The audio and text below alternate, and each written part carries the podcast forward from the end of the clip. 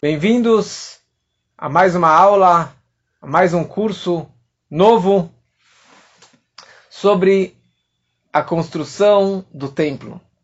Construa você o templo sagrado, ou de Jerusalém, ou o teu próprio templo interno. Cada pessoa tem o seu micro Beit HaMikdash. Cada pessoa tem as, o templo sagrado dentro de si. Dentro da sua alma judaica nós temos um pedaço de Deus e, na verdade, um templo sagrado dentro de nós. Estamos agora nas três semanas de luto pela destruição do templo. Começamos agora, nesse Shabbat, nesse domingo, no dia 17 de Tammuz, e vai até, culmina no dia 9 de Av, que é a data da destruição do templo, do primeiro templo, do segundo templo e de outras grandes desgraças do nosso povo. E a melhor forma de combatermos esse luto e essa escuridão e essa tristeza que aconteceu há milênios e que acontece a cada dia, as dores e as desgraças.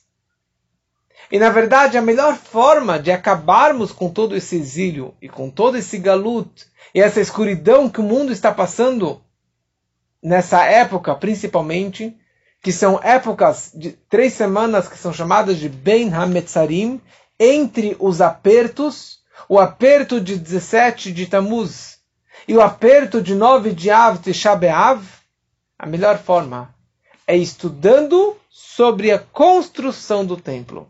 No momento que estudamos sobre a construção, nós estamos construindo o templo.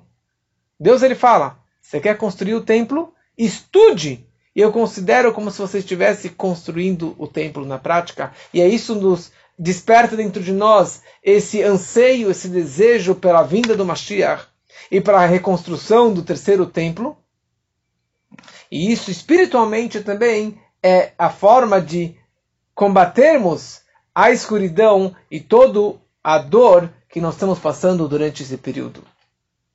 Então, temos três semanas, temos três aulas, e por isso eu pensei trazermos três ideias sobre o templo sagrado de Jerusalém.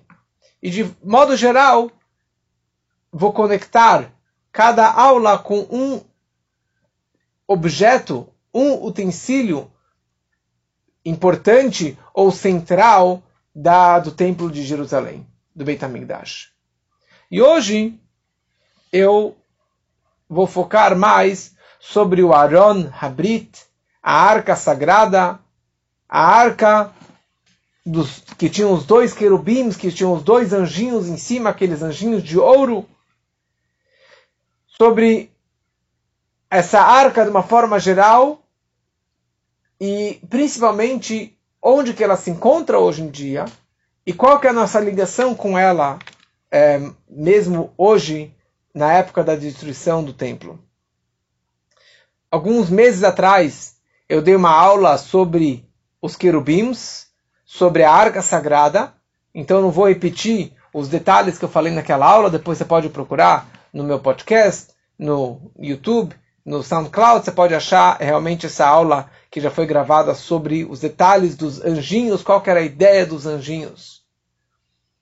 O Maimonides, nas suas leis sobre a construção do templo, o Maimonides, ele descreve a seguinte ideia. O Ramam ele fala sobre a construção do templo e a gente sabe que o templo ele era tinha o prédio central que era chamado o Reihalo Santuário. E nesse santuário, neste Reihal, tinha uma antessala que se chamava Ulam.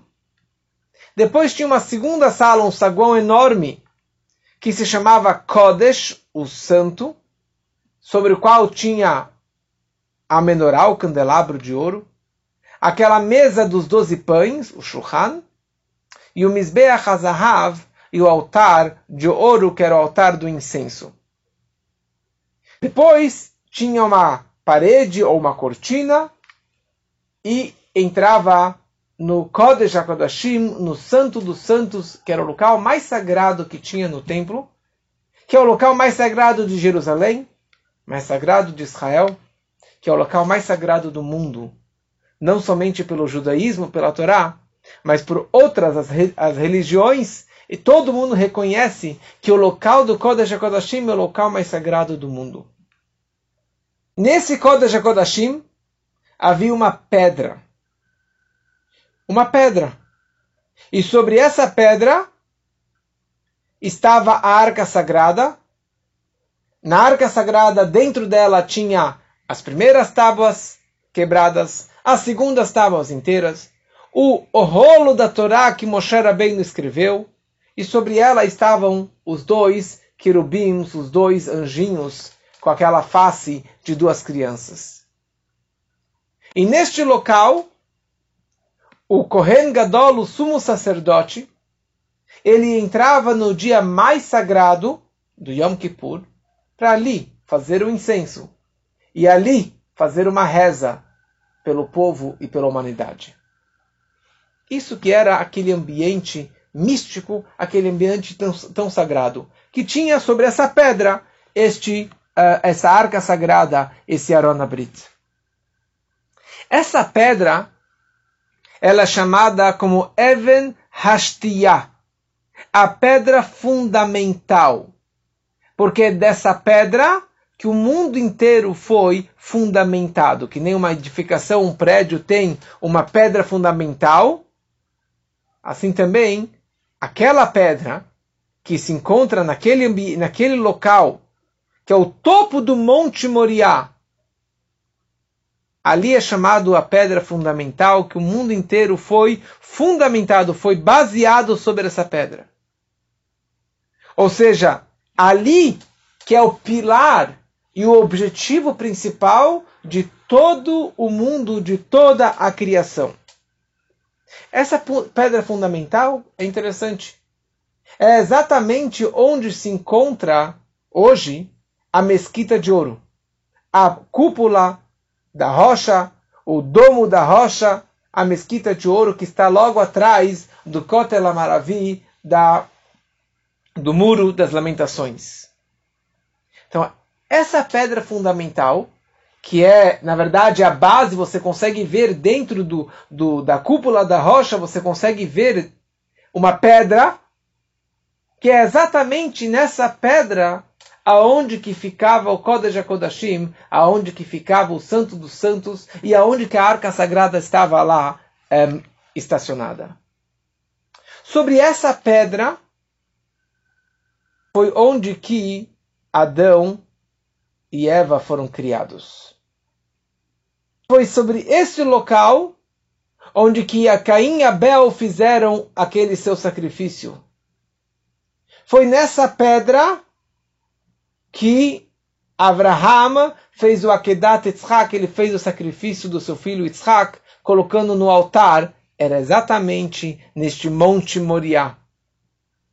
E foi nessa pedra que o patriarca Yaakov ele teve aquele sonho tão famoso dos anjos descendo as escadas e subindo as escadas, descendo as escadas, foi exatamente neste mesmo local dessa pedra, dessa pedra fundamental.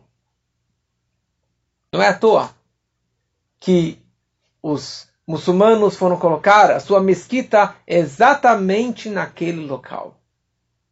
Não é, não é à toa que eles pegaram aquele ambiente que nos pertence, que ali estava o primeiro templo do rei Salomão e o segundo templo, mas, na verdade, é uma proteção. É uma proteção porque a pessoa que entrava no templo sagrado, estando impura, ele morria. Ele tinha uma pena de morte, por causa que tinha a santidade máxima daquele local. E para a pessoa poder entrar, ele precisava ter uma santidade máxima, uma kedushá.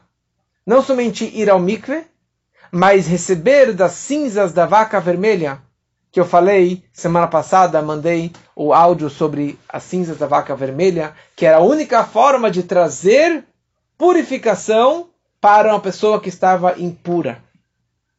Então hoje não temos vaca vermelha, não temos as cinzas da vaca vermelha, então é proibido para um judeu entrar na mesquita, em todo aquele ambiente, no Harabait, porque nós estamos impuros. Então Baruch Hashem está lá, está protegido até Mashiach chegar, que seja muito em breve, e o terceiro Beit HaMikdash vai vir já pré-montado dos céus e vai estacionar naquele local, e ali que vai ser o terceiro Beit HaMikdash.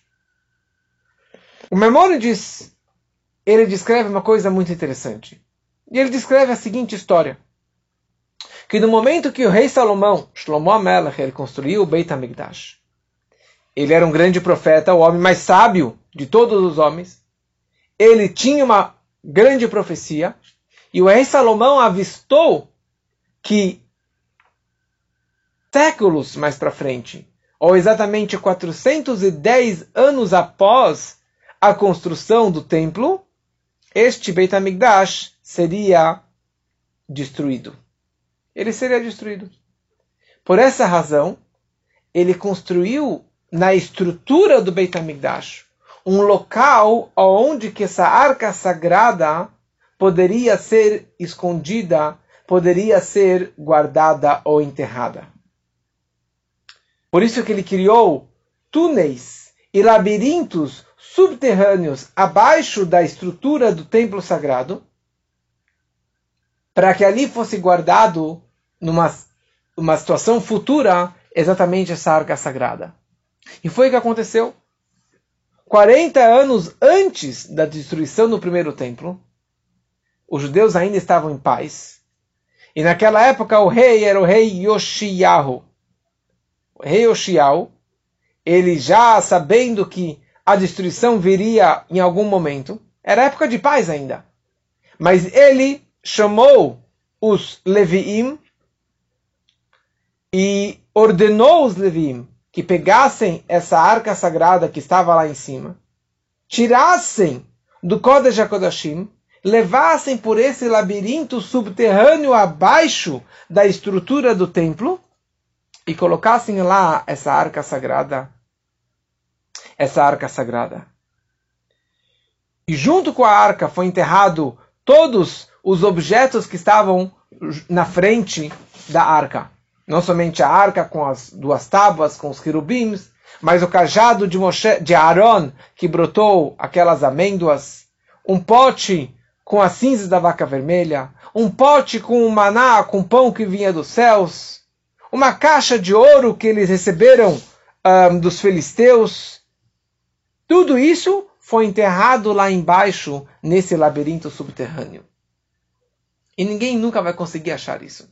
Se você uma vez assistiu o vídeo da, de como que o rei Salomão construiu o templo, dá para ver que ele construiu muitos túneis, um, ou como se fosse canos, meio, meio cano, para a intenção era de vedar a impureza.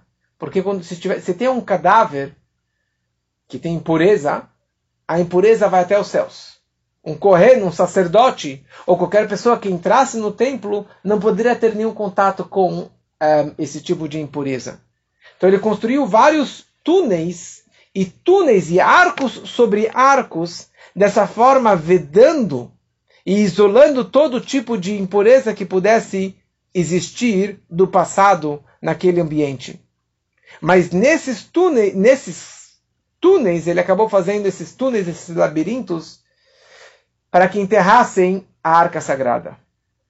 Só que o interessante é o seguinte: o local onde que a arca foi enterrado é exatamente no mesmo local onde que ela estava lá em cima.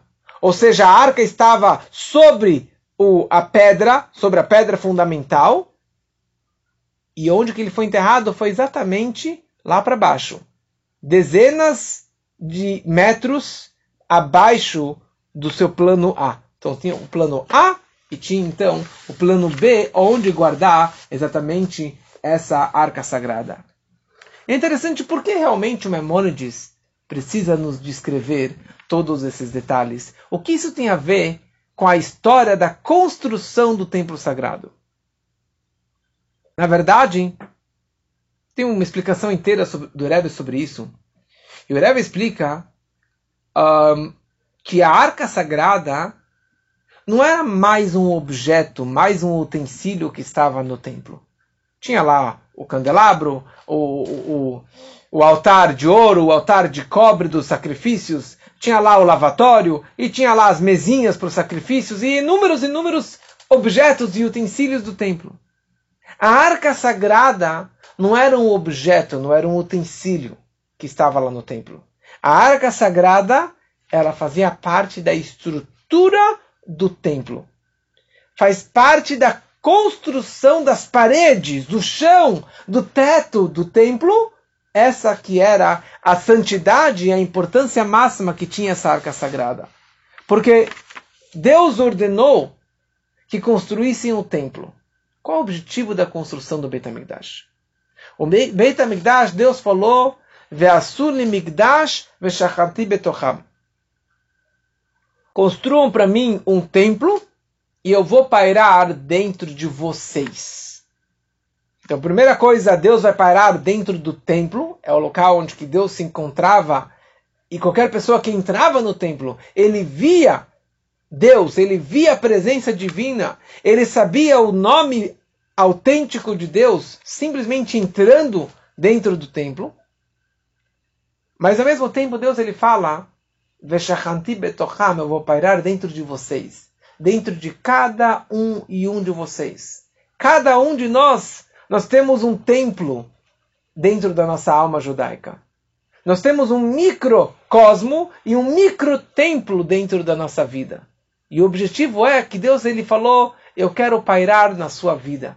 Eu quero estar presente e revelado e bem recebido dentro da tua vida, do teu coração, da tua alma, do teu dia a dia. E aqui a Torá descreve que o templo precisava ter essa arca sagrada, que era o objeto mais sagrado do mundo. Tantos milagres porque o templo, a arca poderia trazer a vida ou o oposto da vida. Então, no segundo templo, quando que os judeus voltaram da Babilônia com Ezra Sofer e construíram o segundo templo, no segundo templo não havia a arca sagrada. Porque, como disse antes, a arca sagrada ela foi enterrada abaixo do templo e ali ficou até hoje. A arca se encontra lá embaixo. Ali está. E não foi colocado no Kodesh HaKodashim, no segundo templo. Ou seja, no segundo templo, ele, aparentemente ele estava incompleto. Não tinha arca sagrada, com as duas tábuas dentro. Não tinha. O cajado de Aaron, com o potinho do maná, com, não estava nada lá no segundo templo. Então era um ambiente vazio o segundo templo. Tinha lá o Kodesh HaKodashim, o Santo dos Santos, mas o objeto mais sagrado estava faltando. Então, cadê a santidade? Cadê a graça do segundo templo? Se estava faltando o objeto mais importante. Não somente objeto, como eu falei antes, é a parte mais importante do templo. É o fundamento do templo, é a arca sagrada. Então, cadê a santidade do segundo templo? Só que o que? Como explicamos um pouquinho, o fato é que o rei Salomão, ele desde o início da sua construção, ele colocou um plano B. Ele construiu um plano A e ele construiu um plano B. Ele construiu um plano A lá em cima e ele construiu um plano B lá embaixo. Então o fato que a arca foi deslocada do plano A e foi colocada lá embaixo, a santidade não perdeu. O fato que a arca foi enterrada, ele continuou fazendo parte do, da estrutura do templo sagrado. Não perdeu nada. Não perdeu nada. Por quê? O fato que o rei Yoshiao ele teve que enterrar a arca não é pelo medo dos inimigos que poderiam tocar e profanar e roubar a arca sagrada como que na prática os romanos destruíram o primeiro templo e roubaram inúmeros objetos do templo. Roubaram a, arca, roubaram a, a menorá, o candelabro de ouro, está lá no Vaticano até hoje. E vários e vários objetos do templo foram levados ao Vaticano. Apesar que no arco de Titus tem um desenho deles carregando uma arca, uma arca sagrada, só que é uma mentira. Ali é só uma, uma ilustração, mas não é autêntico, porque eles não levaram a arca sagrada do templo.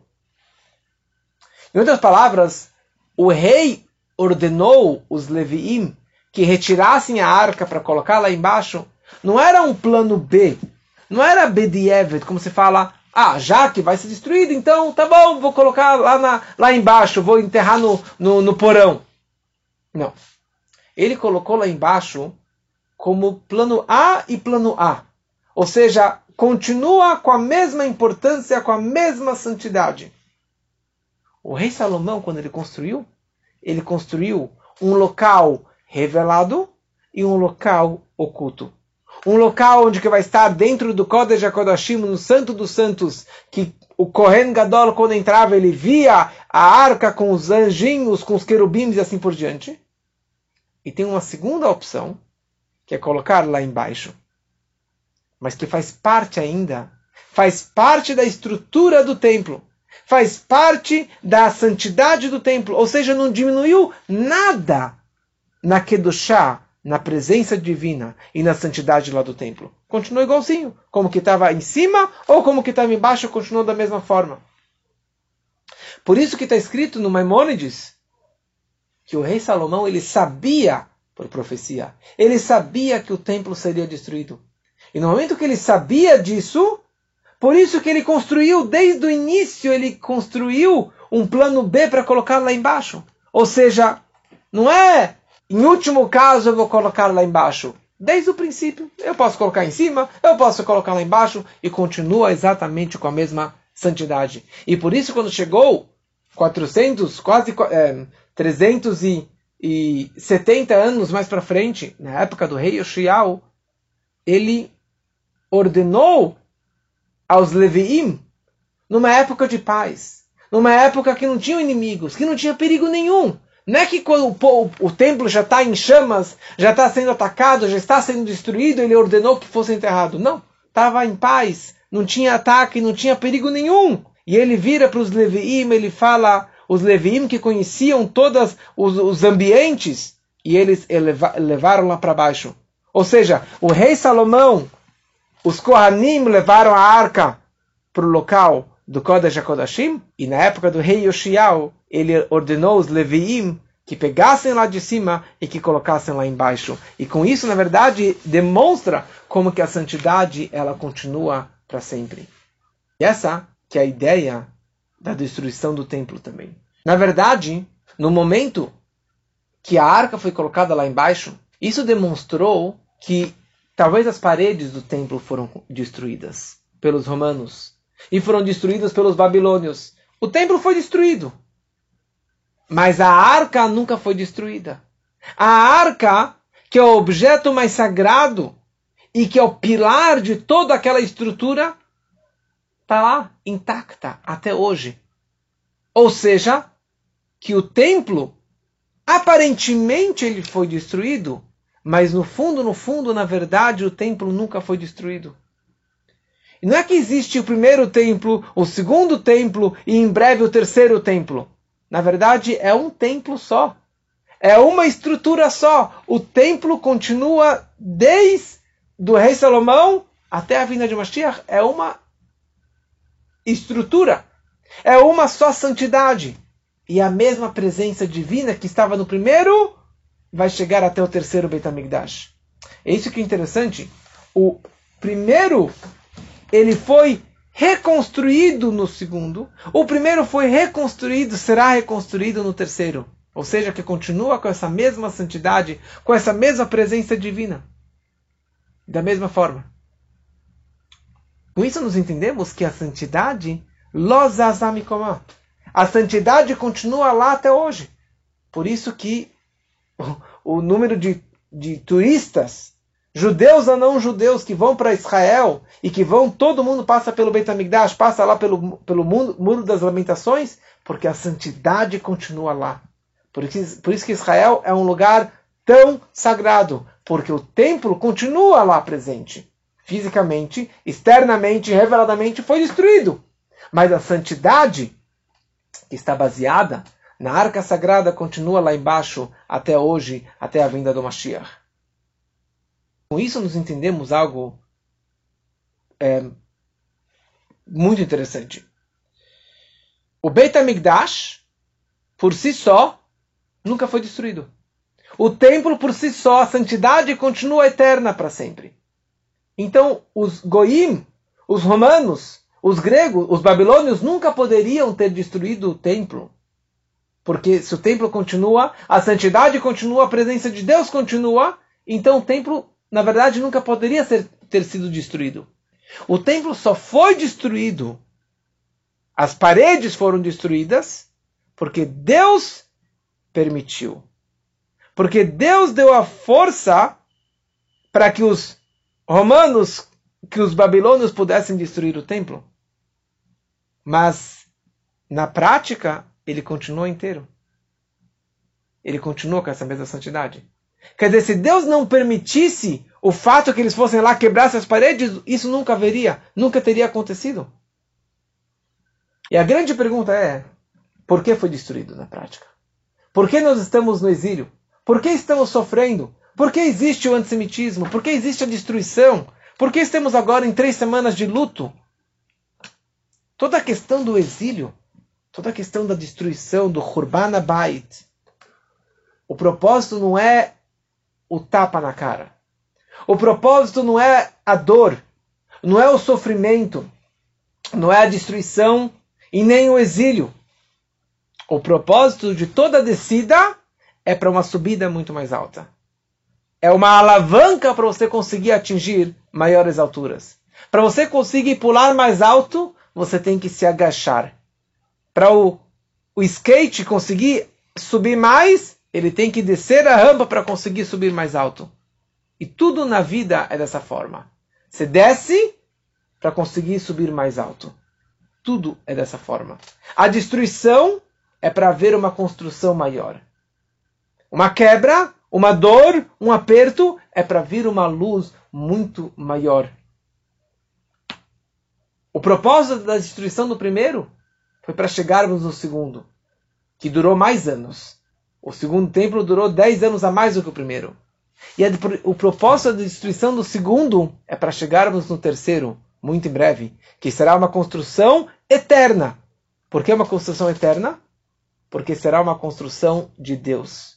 O primeiro templo e o segundo te templo foi o homem que construiu. Foi o rei Salomão que construiu. Então o homem é limitado. Então tudo que o homem ele faz também é limitado. No momento que o terceiro templo será construído por Deus, como eu disse antes, que vai vir dos céus, já pré-montado, com a santidade, com a força divina, por isso que ele vai realmente durar para todo sempre. E é isso que o Mamônides ele fala. No momento que o rei Salomão ele construiu o templo, e ele sabia que um dia seria destruído. Por quê? Porque é uma construção humana. É uma construção do homem. E por isso ele colocou lá embaixo um esconderijo, um plano B para colocar aquela arca sagrada. A arca sagrada representa a presença, representa a presença divina. Isso é imutável. Isso é eterno. A arca é eterna. A presença de Deus no templo é eterno. Então ele colocou uma sementinha debaixo daquele templo para que ele pudesse durar para todo sempre. E essa que é toda a ideia da destruição. A gente acha que a destruição é o propósito. E que a dor, e que a morte, que o aperto, que a dificuldade, e que doenças. Não, isso não é o propósito. Esse é o meio para uma salvação. É um meio para uma luz muito maior. É um meio para você atingir a Geulah, a redenção completa através da vinda do Mashiach. Essa que é toda a ideia. Mais uma coisa interessante sobre o Kodesh HaKodashim, o local da Arca Sagrada. A arca sagrada estava no Kodesh HaKodashim.